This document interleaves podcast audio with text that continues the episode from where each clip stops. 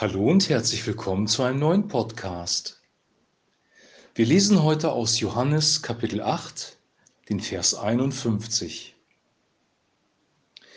Wahrlich, wahrlich, ich sage euch, wenn jemand mein Wort bewahrt, so wird er den Tod nicht sehen in Ewigkeit. Soweit der heutige Text.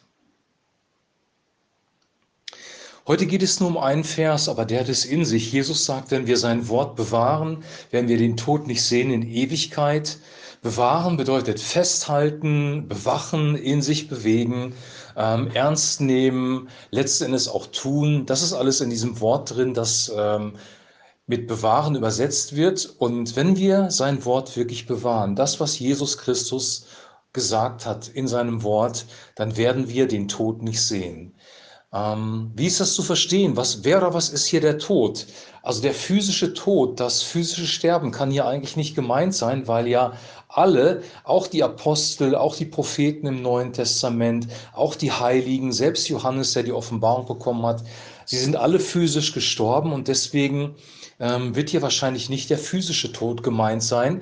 Und interessanterweise steht hier im Griechischen ähm, für den Tod das Wort ähm, Thanatos und das hat es wirklich in sich. In der griechischen Mythologie ist äh, Thanatos der Gott des Todes, der ähm, ein Teil des Totenreiches, ein Teil des Hadeses ähm, bewacht und am Eingang steht. Er wird als eine sehr dunkle mit schwarzen Flügeln ausgestattete Person beschrieben.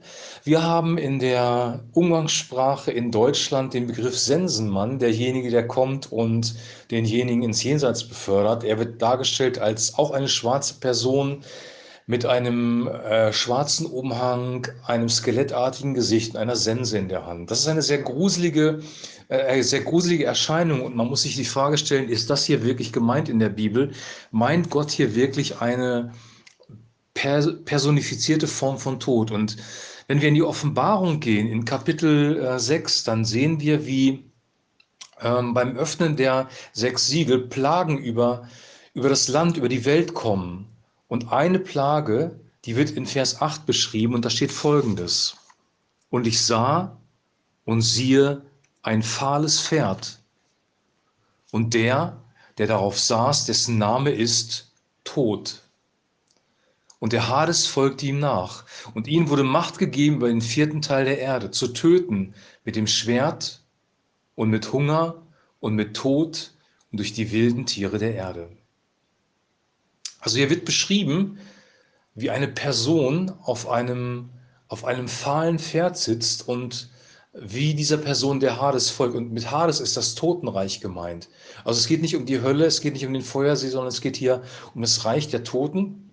Dieses Reich der Toten ähm, folgt dieser Person nach und diese Plage, die hier benannt wird, ist, dass 25 Prozent der Menschheit auf der Erde getötet wird durch das Schwert, also durch Krieg, durch Hunger, durch wilde Tiere und dann wird hier dieser Begriff ähm, Thanatos wieder gebraucht, nämlich durch den Tod. Und hier wird auch der Tod als Person beschrieben. Und in der Offenbarung ganz am Ende wird beschrieben, wie dieser Tod vernichtet wird, wie er auch in den Feuersee geworfen wird. Also der Tod wird besiegt werden durch Jesus Christus. Der Tod wird hier als Person dargestellt.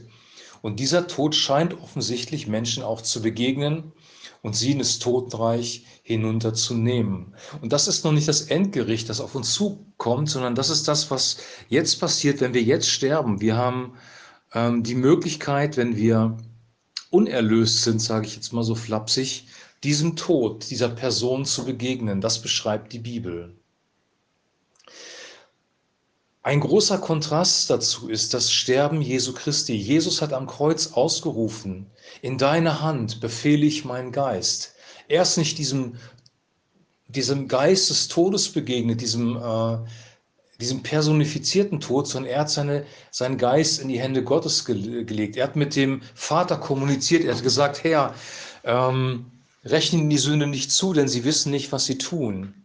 Er hat ganz anders, er ist ganz anders in den Tod gegangen. Und jetzt kann man sagen, so, okay, das ist Jesus selber. Aber wie ist das mit, mit dem Menschen? Was passiert mit dem Menschen, wenn er stirbt? Und äh, ich möchte ein Beispiel nehmen, ein sehr drastisches aus dem Neuen Testament, aus der Apostelgeschichte, nämlich das Beispiel von Stephanus, der Steinigung des Stephanus. Stephanus hat die Wahrheit gesagt. Stephanus hat Jesus Christus verkündigt. Und die eifersüchtigen religiösen Führer der damaligen Zeit, ähm, konnten das nicht ertragen. Sie waren neidisch und eifersüchtig, weil er voll des Heiligen Geistes war. Sie haben das äh, Volk gegen ihn aufgestachelt und sie haben ihn letzten Endes zu Tode gesteinigt. Er ist in Märtyrertod gestorben. Und während das passiert ist, sieht er den Himmel offen und er sieht Jesus Christus zur Rechten Gottes stehen. Er sieht auch eine Person, nämlich Jesus selber. Die einen sehen den Tod, die Person des Todes, ob das jetzt nur ein Bild ist oder eine wirklich reale Person, lassen wir mal dahingestellt. Aber die Bibel beschreibt den Tod als Person und die anderen sehen Jesus Christus. Und hier in diesem Vers, da macht Jesus klar, worum es eigentlich wirklich geht. Nämlich, ich lese ihn nochmal, wahrlich, wahrlich, und wenn er wahrlich, wahrlich sagt, kommt immer ein sehr, sehr wichtiger Satz. Wahrlich, wahrlich, ich sage euch, wenn jemand mein Wort bewahrt, so wird er den Thanatos nicht sehen, den Tod nicht sehen, in Ewigkeit. Wir werden physisch alle sterben, das ist Fakt. Oder wir werden vorher entrückt werden in die Wolken, sollte Jesus vorher wiederkommen. Aber wir werden einen ähm, Transformationsprozess, eine Metamorphose durchleben. Entweder wir werden entrückt werden in den Himmel oder wir werden physisch sterben.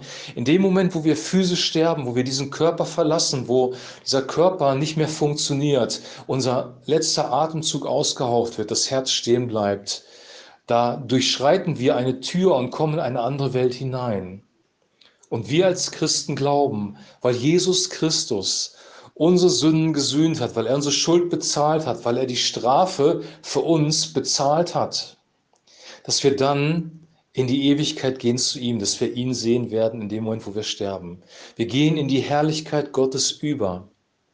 An einer anderen Stelle sagt Jesus, dass wenn wir an sein Wort glauben, dass wir, dass wir sein Wort hören und an den glauben oder dem vertrauen, der ihn gesandt hat, dann kommen wir nicht mehr ins Gericht, sondern wir sind schon vom Tod zum Leben hinübergetreten.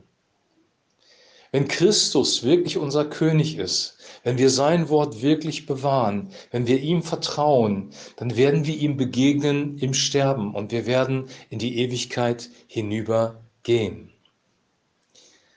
Er hat unsere Schulden bezahlt.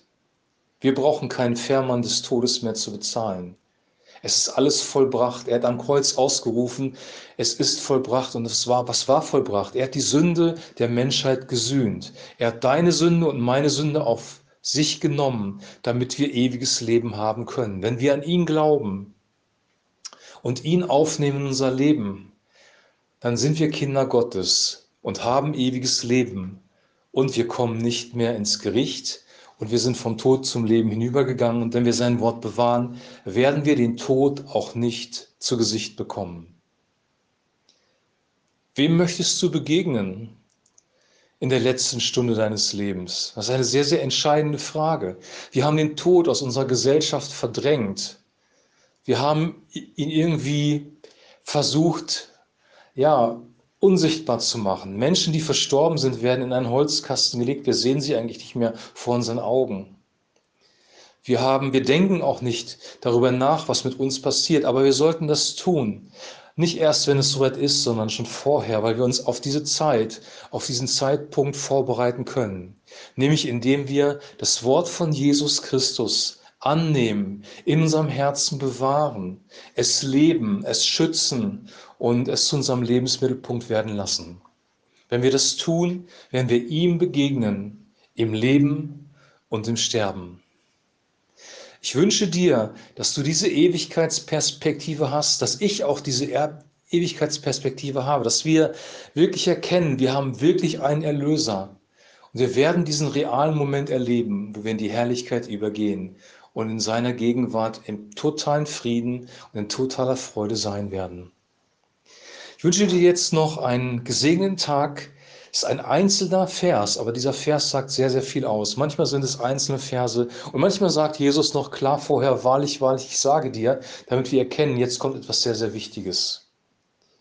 Ich wünsche jetzt noch einen super gesegneten Tag.